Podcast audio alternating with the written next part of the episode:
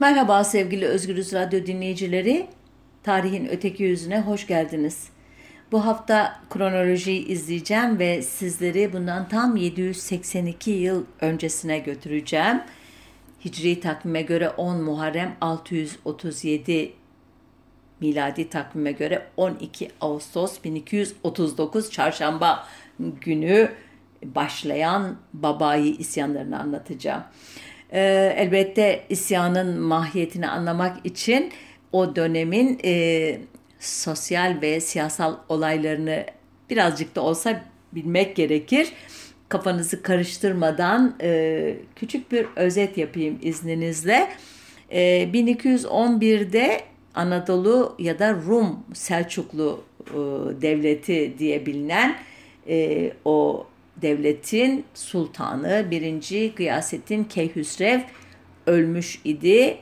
Oğulları 1. İzzettin Keykavus ile 1. Alaaddin Keykubat arasındaki iktidar mücadelesi ülkenin toplumsal dokusuna ve ekonomik durumuna çok zarar verecekti. Ancak 1220'de 1. Alaaddin Keykubat galip gelerek bu çatışmadan tahta çıkınca düzen sağlanmış görünüyordu fakat kötü günler yakın. Neden?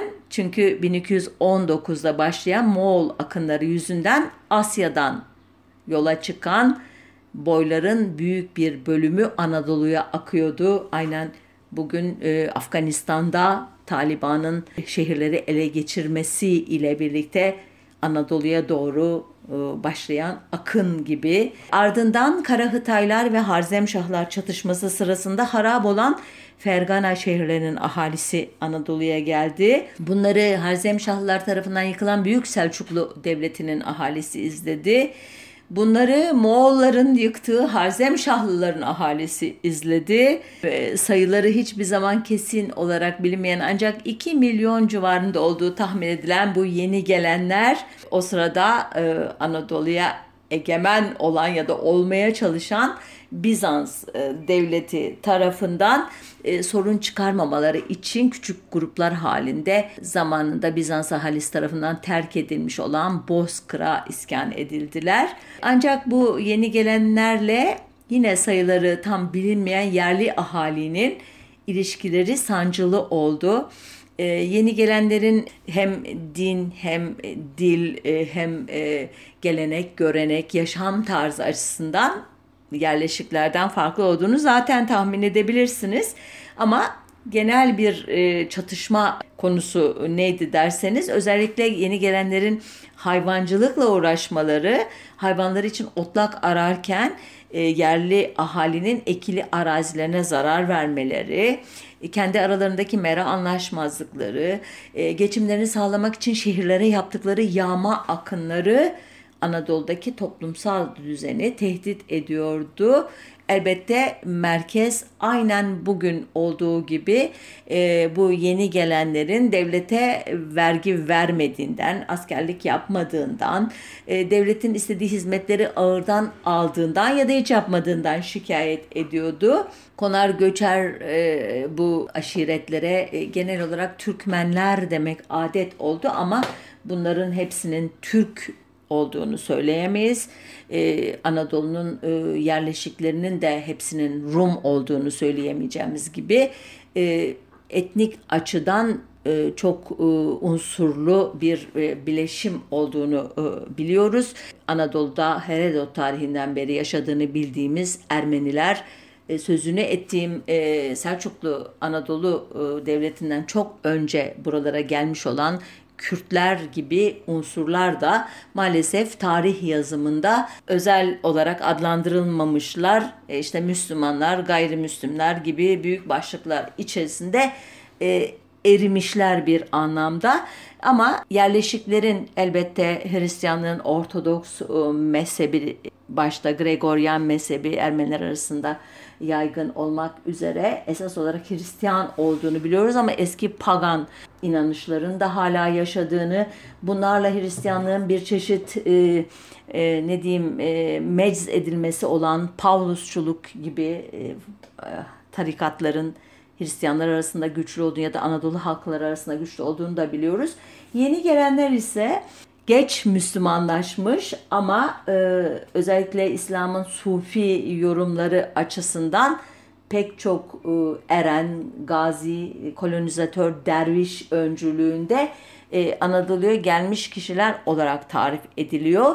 Ne kadar e, İslam'ı e, kitabi bir şekilde yaşadıklarını bilemeyeceğiz ama bildiğimiz e, şehirlilerin medreselerde işlenen ve öğretilen İslam anlayışına özellikle Sünnilik ve onun Hanefi kolunun anlayışına yakın iken çoğu okuma yazma bilmeyen sade ama son derece zor hayat şartlarında yaşayan konar göçerlerin bu karmaşık ve anlaması zor kitabı İslam yerine İranlı ve Türk Sufiler tarafından geliştirilen geleneksel e, ile hurafelerle karışık tasavvufun basitleştirilmiş kurallarına dayanan mistik e, İslam inancını e, benimsedikleri ki bu mistik inançlar vahdeti vücutçuluk, suhrevilik, kübrevilik, melamilik, kalenderilik, yesevilik, haydarilik, vefailik, dailik gibi adlar altında irdeleniyor. Bugün bunların her birinin sadece tarifini yapsam, ana hatlarını anlatmaya kalksam saatler sürer. Onun için bu kısmını size bırakıyorum e, işin ama e, genel e, çerçeveye dair birkaç cümle daha edip olay tarihimize doğru sizi e, getireyim izninizle. Merkezin, sarayın ya da devleti elinde tutanların e, bu tür akımlar için e, kullandığı terimlerle söylersek batıniler veya rafıziler e, Allah'ın insan suretinde tecelli etmesine yani antropomorfizme inanıyorlar. Ruhun öldükten sonra bir başka bedende yeniden doğmasına yani reenkarnasyona inanıyorlar. Ruhun sağken bir biçimden bir biçime veya bir kalıptan bir kalıba geçmesine ki bunu Aleviler don değiştirme olarak e, nitelerler biliyorsunuz. Buna inanıyorlar. Zor dönemlerde Mehdi'nin geleceğine inanıyorlar ki buna bilim dünyası mesyanizm adını veriyor. Elbette evliyalara, hurafelere, cinlere, iyi ve kötü talihe, nazara, e, bir sürü e, işte halk inanışı diyebileceğimiz unsuru da bunlara katıyorlar ki ayırt edici bir e, özelliği olarak merkezin inanış veya da ritüellerinden e, bu akımlar eski Türk geleneklerinde de olan kadın erkek toplu olarak icra edilen müzikli ve rakslı dini ayinler düzenliyorlar ki bu ayinlerde içki de bol bol tüketiliyor ki buna dair e, kaynaklar var elimizde. Ama detaya girmiyorum. Ana hatlarıyla o dönemin e, toplumsal ilişkilerini anlattığımı sanıyorum. Yani çok gerilimli bir kıvılcıma bakan e, patlamaya hazır bir barut fıçısı gibi bu söz konusu e, tarihte Anadolu ki 1237'de buna bir de saray cephesinde bir kriz ekleniyor. Bu tarihte tahta çıkan 2. Gıyasettin Keyhüsrev kendisine sığınmış olan Harzemşahlı Kayır Hanı isyan etmesinden korkarak Zamantı Kalesi'ne hapsediyor. Kayırhan burada ölünce devletin Harzem Şahlı tebası isyan ediyor. İsyancılar Orta Anadolu'yu yağmalayarak Malatya havalisine kadar geliyorlar. Bunlara katılan 70 bin kadar Türkmen gücüyle yağma hareketi Urfa, Harran ve Suruç bölgelerine kadar yayılıyor. Ki bunlar olurken Sultan iddialara göre Gürcü karısının etkisiyle sefahat alemi içinde yaşıyor. Hep böyle bir kadın suçlanır bu e, hikayelerde biliyorsunuz. Osmanlı'yı da yıkan işte e, kadın saltanatıdır, haremi ele geçirmiş olan denir. Elbette etkisi olmuştur ama koskoca Gıyasettin Keyhüsrev'in karısı yüzünden e, devlet işlerini bırakıp e, sefahata düştüğünü söylemek doğru ben de niye söylediysem o zaman siz haklı olarak bana e, sitem edebilirsiniz. Yine bu kaynaklara göre devlet işlerini Veziri Saadettin Köpek yönetiyor. bu Saadettin Köpek yüksek mevkileri para karşılığında ona buna peşkeş çekiyor. Bu otorite boşluğunda mültezimler ağır vergiler ve zulümlerle halkı eziyorlar. Saadettin Köpek adı bilmiyorum dikkatinizi çekti mi biz okulda bunu her söylediğinde öğretmenimiz kıkır kıkır güler idik. Ne demek ya böyle isim mi olur? Sonra da yaptıkları kötü şeyler anlatınca aa tabii bu adam iyi bir şey yapmaz derdik. Halbuki köpek bir ünvan, olumlu anlamlar taşıyan bir e, devlet ünvanı. Fakat e, Türkçedeki şekli ile bu adamcağız zaten baştan isimden kaybetmiş durumda.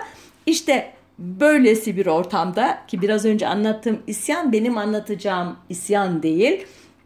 Böylesi bir ortamda e, Baba İshak isyanı, Baba İlyas isyanı, Baba Resul isyanı ya da Babailer isyanı diye tarihe geçen büyük halk hareketi patlak veriyor. Merak edebilirsiniz o tarihte olanları nasıl biliyoruz, kimlerden biliyoruz diye aslında çok çok çok az yazılı kaynak var ki bu isyanı birinci elden anlatan sadece dört kişimiz var.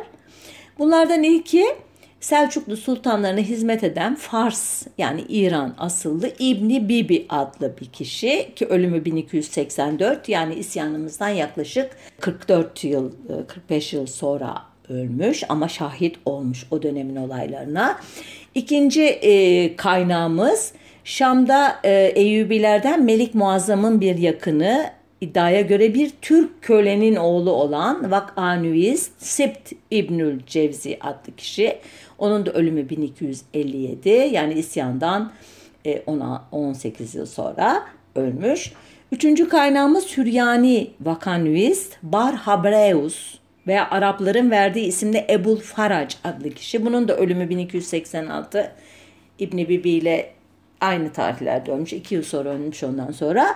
Ve son kaynağımız isyanın bastırılmasına katılan Frank birlikleriyle Anadolu'ya gelen Dominiken misyoneri Simon de Saint Quentin. Dikkat edin e, Frank birlikleri, Dominikan misyoneri yani biraz önce anlattığım e, tablo aslında alt başlıklarıyla ele alsak inanılmaz derecede çeşitlilik içeriyor. Bu kişinin hatıratı Türkçe'de e, yayımlandı. Simon de Saint Quentin bir keşişin anılarında Tatarlar ve Anadolu başlıklı bu kitap Erendiz Özbayoğlu tarafından çevrilmiş. Daktav yayınlarından 2006'da yayınlanmış. Bulup da okursanız zaten benim anlattıklarımdan çok daha fa- farklı ve şeyler e, öğreneceksiniz. Ama dediğim gibi bir tarihçi bir kaynağı olduğu gibi aktaran değil çeşitli kaynakların anlatılarını e, karşılaştırarak onların eksiklerini, boşluklarını doldurarak bir nesnel ya da gerçeğe daha yakın bir anlatı ortaya çıkaran kişi son e, kaynağımızı da tanıtıp biraz önce tarif ettiğim bu işlevi yapan Ahmet Yaşar Ocak hocamın bulgularına geçeceğim izninizle. Son kaynağımız ikincil kaynak dediğimiz türden olaylardan çok daha sonra kaleme alınmış ve isyanın baş kahramanı olan Baba İlyas'ın torunu Elvan Çelebi'nin yazdığı bir kitap öyle diyeyim hatırat gibi düşünün bunu ki Elvan Çelebi 1360'tan sonra öldüğüne göre olaydan neredeyse 120 yıl sonra kaleme alınmış bir eserden söz ediyoruz. Dediğim gibi bu ıı, beş kaynaktaki anlatıların farklılıklarını, eksiklerini, çelişkili e, e, parçalarını tamamlayarak, düzelterek bir tarihçi gözüyle e, olayı derleyip toplayıp bize sunan kişi Ahmet Yaşar Ocak. Doğrudan bu e, isyana dair bir kitabı var kendisini. Babayiler İsyanı e, Aleviliğin Tarihsel Altyapısı adlı bu kitap dergah yayınlarından çıkmış. Bendeki nüshası 2009 tarihli e, çok önemli bir eser. Ahmet Yaşar Ocak diyor ki Baba İlyas bu isyanın e, lideri ve ona ad veren kişi ile eylemsel lideri Baba İshak iki ayrı kişidir diyor. Ocak'a göre Baba İlyas İsmaili Şiiliğinin etkisini taşıyan henüz kökleşmemiş İslami cila altında onun sözleri bunlar eski Türk inançlarıyla özellikle şamanizmle karışık bir fikir telkin eden bağdaştırmacı bir Türkmen şeyhi. Yazara göre Baba İlyas, Bağdat'ta 850 yılında korkunç işkenceler altında yavaş yavaş ölümü tatmasına rağmen davasından vazgeçmeyecek kadar insan üstü bir direnç gösteren Babek el-Hurremi gibi bir misyonun ve kendi kimliğinin gerçekliğinde derinden inanmış güçlü bir mistik ve karizmatik kişilik. Bütün bu sözler Ahmet Yaşar Ocak hocama ait. İsyanın savaşçı lideri Baba İshak ise bugünkü Adıyaman yakınlarındaki Samsat kalesine bağlı Kefersut bölgesinde yaşayan bir zaviye sahibi. Hokkabazlık ve sihirbazlık sanatında çok ilerlemiş. Bunlarla Ahmet Yaşar Hoca'ya göre cahil Türkmenleri etkileyen birisi. Bir iddiaya göre ihtida etmiş bir Rum imiş Baba İshak. Ee, Baba İlyas'a intisap etmeden yani ona bağlanmadan önce İran'da bulunmuş bir İsmaili daisinden, e, dervişinden öyle diyelim, batıniliğin esaslarını öğrenmiş ve böylece Hristiyanlık, Mazdekçilik ve Müslümanlıktan oluşan karma bir inanç sistemi geliştirmiş. Bu da muhtemelen e, Kürtler ve gayrimüslimler arasında etkili olmasını sağlamış. Ki burada bir parantez açacağım. E, Rus araştırmacı Gordalevski e, Baba İlyas ile Baba İshak arasındaki ilişkiyi 1416 veya 1420'de Çelebi Mehmet'e karşı isyan eden Simavna kadısı Şeyh Bedrettin ile müritleri Torlak Kemal ve Börklüce Mustafa arasındaki ilişkiye benzetiyor. E, bilindiği gibi Torlak Kemal Yahudilikten Müslümanlığa geçmişti. Börklüce Mustafa ise Müslümanlık, Yahudilik ve Hristiyanlık karışımı bir doktrinin propagandasını yapmıştı. Ki bilindiği üzere lafı biraz abes kaçtı. Belki biliyorsunuz, belki bilmiyorsunuz. Ama bir gün söz veriyorum o konuya da gireriz. Burada parantezi kapatıp sizi tekrar 1230'ların sonuna götüreyim.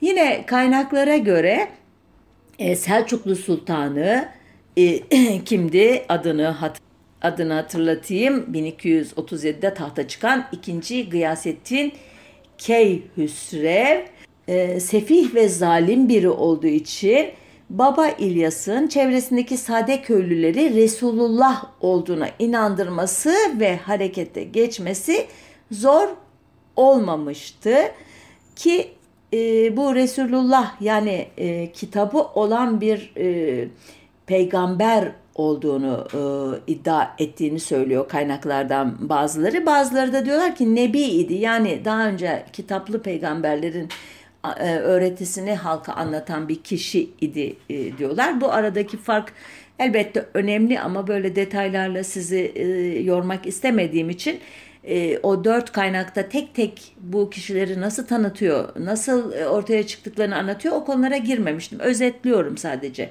kaynakların anlattığı olayları Ahmet Yaşar Ocak aracılığıyla öyle diyeyim size. Sonuçta ikna faaliyetleri sırasında Baba İlyas elde edilecek mal ve ganimetlerin isyana katılanlar arasında ortaklaşa pay edileceğini, isyana katılmayanların ise öldürüleceğini söylüyor imiş ki Baba İlyas'ın halifeleri Amasya, Tokat, Çorum, Sivas ve Yozgat havalisi ile Adıyaman, Maraş, Malatya ve Elbistan bölgelerinde esas olarak propaganda ve örgütlenme çalışmaları yürütüyorlarmış. Kendilerine de hani demiştim ya bu e, Anadolu'da çeşitli e, heterodoks e, akımlar, e, felsefi inanışlar, e, tarikat adı altında örgütlenmişti. İşte onlardan Vefaiye, Kalenderiye, Yeseviye, Haydariye gibi tarikatlar da Baba İlyas'a yardım ediyorlar imiş o e, propaganda faaliyetlerinde. Sonunda beklenen e, gün gelmiş. E, Baba İlyas'ın torunu Elvan Çelebi'nin düştüğü ebced hesabına göre isyan başta da söylediğim gibi 10 Muharrem 637 Hicri 12 Ağustos 1239 miladi takvime göre çarşamba günü başlamıştı. Halbuki günümüzdeki hassas hesaplara göre o gün çarşamba değil cuma idi. E, cuma olmalı e, tarih. E, modern araştırmacılardan e, İren Beldeceano'ya göre, Roman araştırmacıya göre ise Elvan Çelebi'nin verdiği tarih bir harf hatası yüzünden yanlış okunmuş olabilir.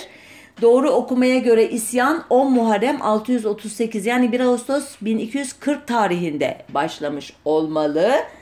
Ki Ahmet Yaşar Ocak'ta bu ikinci tarihin çarşambaya rastlaması yüzünden Berdeciano'nun e, iddiasını destekler e, bir pozisyonda duruyor. Sonuçta yani Elvan Çelebi'ye göre bu e, programı dinlerken siz neredeyse günü gününe 782 yıl öncesi ise de eğer tarih hatası yapıldıysa 781 yıl öncesi yaşanmış olmalı bu isyan.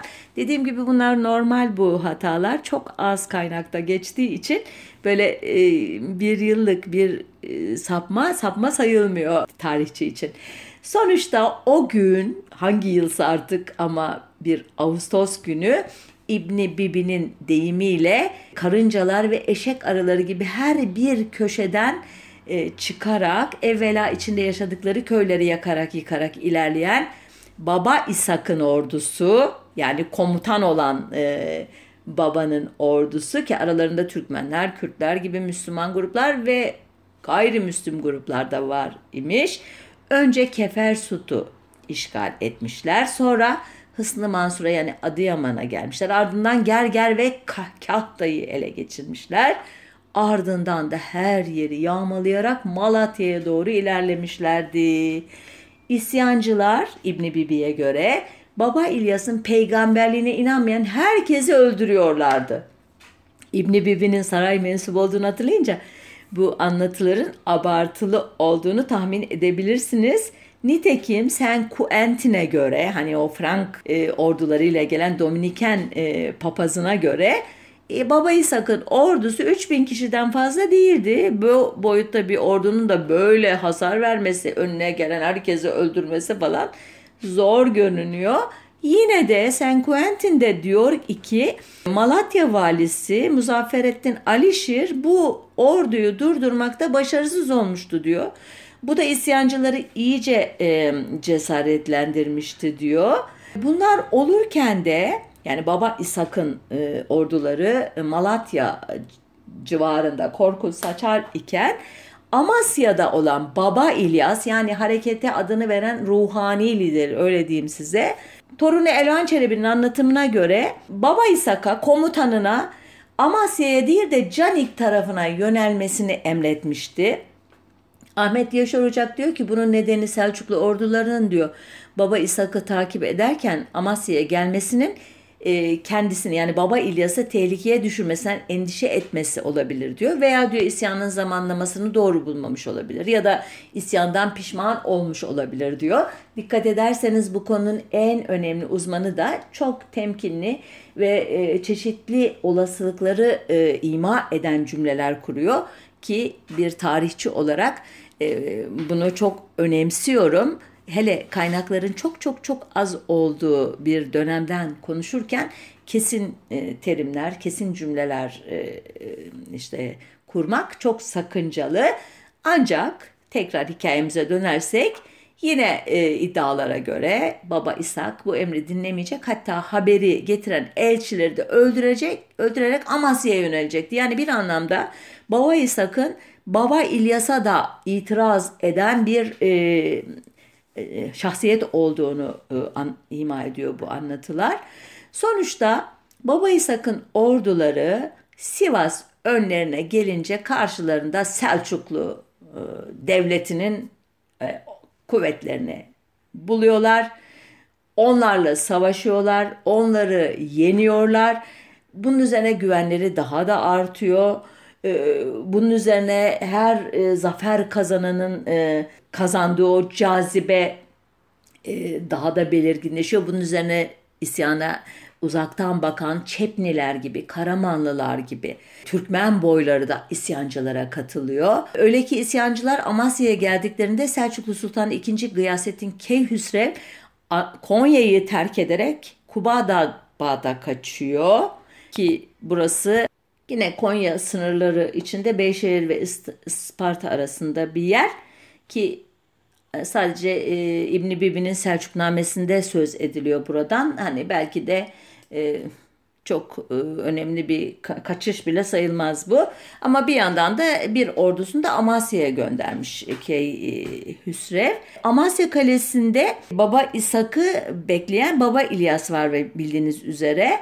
Sen Quentin'e göre bu kişi e, müritlerini hiçbir şeyden korkmadan çarpışmalar için teşvik ediyormuş.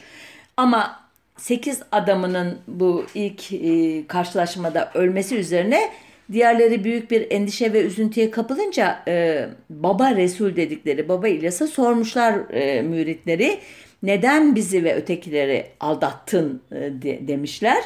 Baba İlyas da yarın hepinizin huzurunda Tanrı ile konuşacağım ve neden bu talihsizliğin başımıza geldiğini soracağım mı demiş. Bütün bu hani konuşmalar e, Saint Quentin'in e, anlatımıyla çok karşımızda mistik bir şahsiyet e, e, olarak görüldüğünü e, anlatmaya çalışıyor. Ancak sonuçta Amasya'daki savaş elbette Selçuklu ordusunun galibiyetiyle bitiyor. İbn Bibi'ye göre baba İlyas yakalanıyor ve idam ediliyor ve Amasya Kalesi surlarından aşağı sallandırılıyor. Ancak e, kaynaklarımızdan e, ikincisi olan e, Barhabreus ya da Ebul Farac'a göre e, pusuya düşürülüp yani savaşı kaybetmeden pusuya düşürülerek ele geçiriliyor ve öldürülüyor. Saint Quentin'e göre ise kürek kemiklerinin arasından ölümcül bir yara alıyor ve müritlerinin bu durumu görmemesi için bir mağaraya saklanıyor. Ve bu gözden kayboluş çok işe yarıyor. Müritleri onun meleklerin yardımını temin etmek için Tanrı katına gittiğini sanıyorlar. Ee, hani e, Quentin e, demişti ya hani müritleri neden bizi kandırdın dedi. O da ben de Allah'la yarın görüşeceğim bunu soracağım dedi diye anlatıyor diye. İşte bunu tamamlayıcı bir şekilde devam ettiriyor o efsaneyi. Mağaraya girdi ve kayboldu. Tanrı katına çıktı diye onu gider daha da mitolojik e, bir figür haline getiriyor Quentin. Sonuçta bu hikaye e, Baba İlyas'ın torunu Elvan Çelebi'nin kaleminden şu şekle dönüşüyor. Baba İlyas yakalanıp Amasya Kalesi'nde bir zindana kapatıldı. Onunla aynı hücrede bir de keşiş kalıyordu. Baba İlyas bu hücrede tam 40 gün kaldı. Keşişi Müslüman etti ve 40. gün hücrenin duvarları yarıldı. Baba İlyas'ın boz atı ortaya çıktı. Atına binen şey Müslüman olan keşişe bu dünyadaki hayatının artık sona erdiğini söyleyerek göğe doğru havalandı ve kayboldu. Dikkat ederseniz burada Hz. Muhammed'in e, arş-ı alaya e, Tanrı Allah'ın huzuruna çıktığı Burak adlı o efsanevi e, e, yaratıkla bir paralellik e, kurulmuş olduğunu görürsünüz. Hikaye yine e, Quentin'in ağzından şöyle devam ediyor. Baba, özür dilerim Elvan Çelebi'nin, baba İlyas'ın öldürüldüğünü ya da kaybolduğunu duyan e, müritleri önce buna inanmak istemediler ve baba Resulullah, baba Resulullah diye haykırarak Selçuklulara karşı daha da bir azimle saldırıya geçtiler. Taraflar arasındaki nihai karşılaşma 1240 yılının Kasım ayının henüz bilmediğimiz bir gününde Kırşehir'in hemen kuzeydoğusunda bulunan Malya Ovası'nda yaşandı ki bugün oraya Malya Çölü deniyor. E, çölleştiği için olsa gerek. Kaynaklara göre Baba İshak'ın ordusu 3 ila 6 bin arasında, Selçuklu ordusu 12 bin ila 60 bin mevcut arasında idi. 300 ya da 1000 kişi kadar da paralı Frank askeri vardı Selçuklu ordusunda ki Saint Quentin işte o orduyla gelen bir papazdı onları imana getirmek, onların günahlarını işte e, dinlemek, affetmek, onlara moral vermek için gelen bir papaz idi. Ahmet Yaşar Ocak'a göre bu karşılaşma mükemmel silahlı ve donanımlı Romalı lejyoner taburlarına perişan kılıklı derme çatma silahlarla başı bozuk bir şekilde karşı koymaya çalışan Spartaküs'ün kuvvetlerinin karşılaşmasına benziyordu. Başlangıçta e, Selçuklu askerleri Baba İlyas'ın mucize ve kerametlerine dair rivayetlerin etkisiyle saldırıya geçmek istemediler ama sonunda tırnak içinde Spartaküs'ün ordusunun başına geçen gelen özür dilerim Baba İshak'ın ordusunun da başına geldi. Frankların zırhlarına çarpan ilkel ok ve mızraklar kırılırken Saint Quentin'e göre Selçuklu ordularını daha önce 12 kez yenen isyancılar ilk kez kendilerini kendilerine güvenlerini e, kaybettiler. E, İbni Bibi'ye göre de Türkmenlerin 4000 kadarı kadınlar ve çocuklar hariç olmak üzere kılıçtan geçirildiler. Bunlar arasında Baba İlyas'ın gözü pek komutanı Baba İshak da vardı. Sultan elde ettiği ganimetleri askerlerin arasında paylaştırdı. Frank askerlerine de 3000 altın dağıttı. Böylece bu önemli isyan bir şekilde korkunç bir e, trajediyle sonuçlandı anladığınız üzere. İsyancıların tam olarak neler istediklerini, neler talep ettiklerini bilmiyoruz.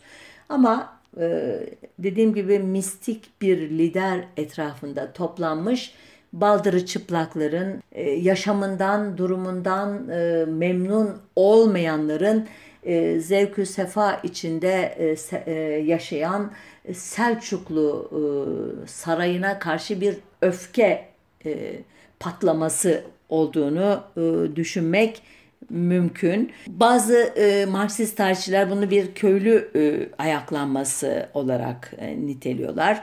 Bazıları heterodoks İslam'ın ortodoks İslam'a tepkisi olarak niteliyorlar. Ahmet Yaşar Ocak ise Müslim, gayrimüslim köylülerin de katılmasına rağmen isyanın esas olarak zalim müstebit ve yabancılarla yani İranlılarla takviye edilmiş Selçuklu yönetimine çeşitli nedenlerle tepki duyan konar göçer yahut yarı göçebe Türkmenlerin başlattığı mesyanik yani mehtici bir ihtilal olduğunu e, düşünüyor. İsyanın bastırılmasından sonra neler oldu e, bunun izini sürmek çok kolay değil. Elbette herkes öldürülmemişti. Kurtulanlar oldu ya da e, uzaktan desteklediği için e, devletin gözünden kaçanlar oldu. Ama Selçuklu Sarayı'nın e, dedektörlerine yakalananlar e, ilk başta Orta Batı ve Kuzey Anadolu'nun muhtelif bölgelerine sığınmışlardı. Bunlar ancak sadece dağlık e, yerler değil de anlaşıldığına göre çünkü İren Beldeciano'nun ortaya çıkardığı 1487 tarihli bir belgeye göre e, o zamanki adı Hüdevendigar Livası olan Bursa'nın Göynük kazasında 7 mahalleden ikisinin adı Mahalle-i Babailer imiş. Yazara göre 1400'lerin e, başındaki Şeyh Bedrettin isyandan arta kalanlar da buraya yerleştirildiğine göre e, bu akımlar arasında da devlet bir bağlantı kuruyor ya da bütün isyancıları e, örneğin e, bu köyün de arasında bulunduğu belli yerlere yerleştiriyor. Ahmet Yaşar Ocak'a göre e, bugün inanıldığı gibi Baba İlyas'ın Babailer adlı bir tarikat kurduğuna dair hiçbir somut kanıt yok. Babailik terimini e, birincil kaynaklardan sadece İbni Bibi kullanmış. Onun amacı da baba ünvanlı iki kişinin ardından gidenlerini tanımlamak. Babayi terimini e, dini anlamda ilk kullanan 15. yüzyıl yazarı Taş Köprülüzade imiş. Baba İlyas'a atfedilen e, Halvetname adlı risale de bu yüzyılda kaleme alınmışa benziyor Ahmet Yaşar Ocak'a göre. Yani baba iyilik dini değil sosyal ve siyasi bir terim. Yazara göre babaylar açıkça belirtmeseler de Konya'yı zapt ederek iktidarı ele geçirmeyi hedeflemiş olabilirlerdi. Bu gerçekleşmemişti ama isyan Rum Selçuklu devletinin de sonunu hazırlamıştı. Çünkü bu isyan sayesinde dış görünüşteki cilaya rağmen devletin gerçekte ne kadar zayıf olduğu ortaya çıkmış. Ee, daha 3-5 yıl önce Selçuklulara saldırmaya cesaret edemeyen Moğol orduları 1243 yılından itibaren Anadolu'yu istilaya başlamıştı ki Köse Dağ e, Savaşı'dır meşhur bu konudaki dönüm noktası. Moğollar ve Anadolu Selçukluları arasında e, yaşanan bu savaş Zara Su şehri arasındaki Köse Dağ mevkiinde tamı tamına 3 Temmuz 1243 günü e, gerçekleşmişti. Burada e, Moğollar e, Anadolu Selçuklularını yendikten sonra e, Anadolu'yu istilaya başladılar. Hatta Erzurum'da, Erzincan'da, Tokat'ta, Sivas'ta, Kayseri'de büyük katliamlar ve yağmalar yaptılar. e, işte iddialara göre insan kellelerinden kurulu tepeler oluşturdular bu şehirlerin kapılarında. Moğol komutanı Baycu Noyan Kayseri'yi kuşattığında askerleri arasında Mevlana'nın can yoldaşı öyle diyeyim ruh ikizi Tebrizli Şems'in müritleri de var idi ki Şems İran Hint mistisizmden esinlenmiş bir sufi batini tarikatı olan Kalenderiye'liye bağlı bir kişi idi. Kalenderiler ise epeydir Moğollarla ilişki içindeydiler. Baycu ıı, Noyan şehri aldıktan sonra Ahi ve Türkmenleri katletmiş. Bu arada Mevlana'nın bir diğer hocası olan Kayseri'deki Seyit Burhanettin Muvahhike altınlar saçmış idi. Mevlana'nın Moğollara yaranmak için oğlu Alaaddin Çelebi'yi ve ahi önderlerinden Nasreddin Hoca'yı öldürttüğünü idra, iddia eden e, bazı e, işte çağdaş e, araştırmacılar var. Bunlardan en bilineni Mikail Bayram. Bu tezlerine kanıt olarak Tebrizli Şems'in Makalat adlı eserindeki bazı ifadeleri ve Mevlana'nın eserlerinde Moğollara karşı tek bir satırın olmamasını gösteriyor. Peki bu iddia doğru mu? Bunu uzun uzun irdeleyecek kadar ne e, zamanımız var ne de e, sizin e, o kadar sabrınız olduğunu sanıyorum. Çünkü bir sürü isim, e, tarih, e, olay anlattım bu dakikaya kadar. Ama özetin özeti Mevlana'nın Selçuklu sultanları ve devlet adamlarıyla yakın olduğunu biliyoruz. Ee, örneğin e, Rükneddin Kılıç Arslan bir davete gitme konusunda tereddüt edince Mevlana'ya danışmış. Mevlana gitme dediği halde gitmiş ve zehirlenmiş. E, bunu anlatır mesela Mevlana'nın e, dan söz eden kaynaklar ya da e, Muinettin Pervane e, Mevlük Sultanı Baybars ile anlaşıp Moğollara karşı geldiğinde Mevlana kendisini onaylamamış diye anlatılır.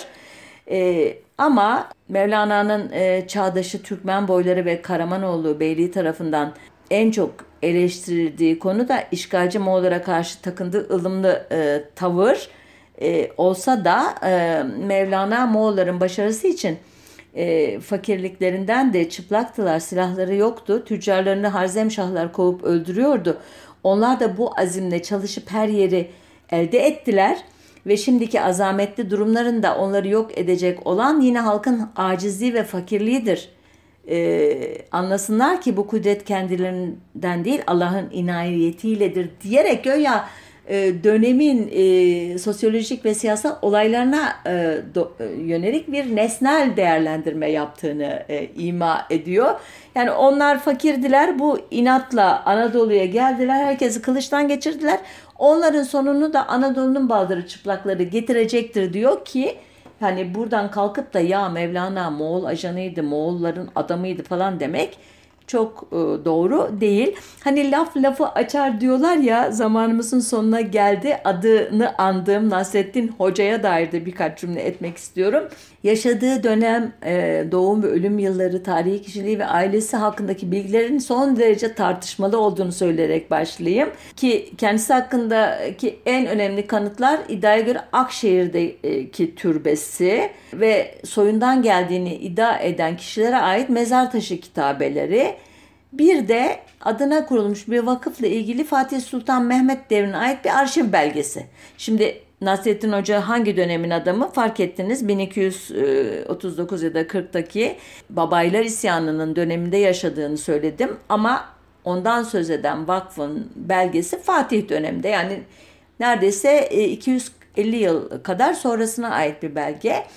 E, bütün bu böyle küçük küçük e, belgelerdeki bilgi kırıntılarını bir araya getirince Nasrettin Hoca'nın Sivrihisar'ın, Eskişehir'in Sivrihisar'ın Hortu köyünde 1208 yılında doğduğu ve babasının Abdullah'ın köyün imamı olduğu anlaşılıyor. Bu Abdullah ismine bir mim koyalım.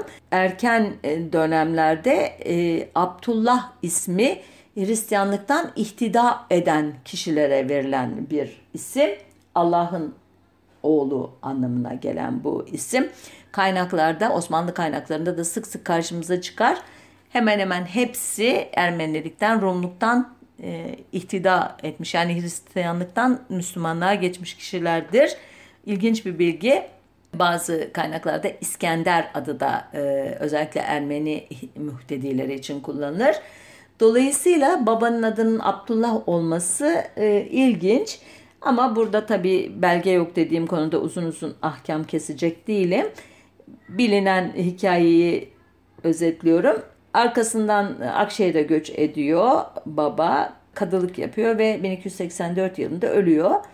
Mükremin Halil İnanç adlı e, önemli araştırmacı e, bir gezisi sırasında hocanın oğullarına ait mezar taşlarını Sivrihisar'a yakın Sultana köyünde gördüğünü söylüyor. E, Nasrettin Hoca'nın kızlarından birine nispet edilen bir mezar taşı da Sivrihisar'da bulunuyor. İstanbul'un ilk kadısı ve Fatih Sultan Mehmet'in hocası Hızır Bey'in de Sivrihisarlı ve annesinin de hocanın toruna e, olduğuna dair bilgiler de var bazı e, ikinci, üçüncü kaynaklarda. Bütün bunlar e, birleştirildikten e, sonra e, ortaya böyle e, ne diyeyim size çok net olmayan bir Nasrettin Hoca portresi çıkıyor. Nasrettin Hoca'yı başta e, 17. yüzyılın ünlü e, seyyahı Evliya Çelebi olmak üzere bazı tarihçiler ve araştırmacılar e, 1. Murat, Yıldırım Beyazıt veya Timur'un çağdaşı gibi göstermişler. Yani çok daha ileriki tarihlere taşımışlar onu. Hatta e, biliyorsunuz ünlü bir e, fıkradır Evliya Çelebi'nin aktardığı hoca ile Timur arasında geçen bir fil e, meselesi veya bir konuşmadan bahsedilir. Ancak bu doğru değildir. Timur'la konuşan kişi İskendername sahibi şahid, şair Ahmedi. Son olarak Nasrettin Hoca'nın izini süren İsmail Hamid Danişment Paris Bibliotek Nasyonel'de e, kayıtlı eksik bir Farsça Selçukname bulmuş. Ona dayanarak Nasrettin Hoca'nın e, Uç Bey'i iken Kastamonu'da hakimiyet kuran çoban oğullarından Yavlak Arslan'ın oğlu Nasireddin Mahmut olduğunu ileri sürmüş. Daha sonra bu iddianın da doğru olmadığını İbrahim Hakkı Konyalı çeşitli belgelere dayanarak ortaya koymuş. Özetin özeti Nasrettin Hoca adlı bir kişi yaşadı mı? Yaşadıysa bu nerede doğdu, nasıl bir kariyer yaptı, ne zaman öldü e, bilinmediği için kah e, babaylar isyanının yaşandığı 1240'lı yıllara taşınıyor hikayesi. Kah e, bundan neredeyse 100 e, yıl, 200 yıl sonraya götürülüyor. Kah bunlar da doğru değil, bu tamamen fiktif bir şahsiyettir demeye götürenler var. Nitekim hocadan söz eden en eski tarihli yazma eser Saltukname adını taşıyor ve 1480 yılına tarihleniyor ki burada Nasrettin Hoca'ya ait sadece iki fıkra yer alıyor. Yazılış tarihi bilinen en eski yazmalardan biri olan Hikayatı Kitabı Nasrettin adlı eser ise 1571 tarihli. Burada 43 Nasrettin Hoca fıkrası var. Nasrettin Hoca fıkralarının resimli ilk baskısı Letaifi Nasrettin adıyla ta 1883 yılında Mehmet Tevfik Çaylak tarafından yazılıyor ki burada da sadece 71 fıkra mevcut. Sonuçta Nasrettin Hoca'nın Anadolu'da, Balkanlarda veya işte Mezopotamya coğrafyasında sıkça karşımıza e, çıkan halk hikayeleri anlatan menkıbeler e, düzen e, böyle figürlerin bir arketipi olduğu da düşünülebilir. Yani bir anonim şahsiyet örneği, prototipi olarak yıllar sonra geriye dönük olarak tarif edildiği de düşünülebilir. Çok emin konuşmamak lazım elbette. Yine hikayemizin e, kahramanlarından Moğollara dair birkaç cümle ederek nokta koyayım. Moğolların Anadolu'dan çıkarılması da kolay olmayacak. E, 1277'de e, Muennettin Pervane'nin çağrısı ile Memlük Sultanı Baybars Anadolu'ya girecek. Halkın da katılımıyla Moğollara saldırılacak. Ancak Baybars çekildikten sonra Moğol ordusu geri gelecek ve halk kılıçtan geçirecek.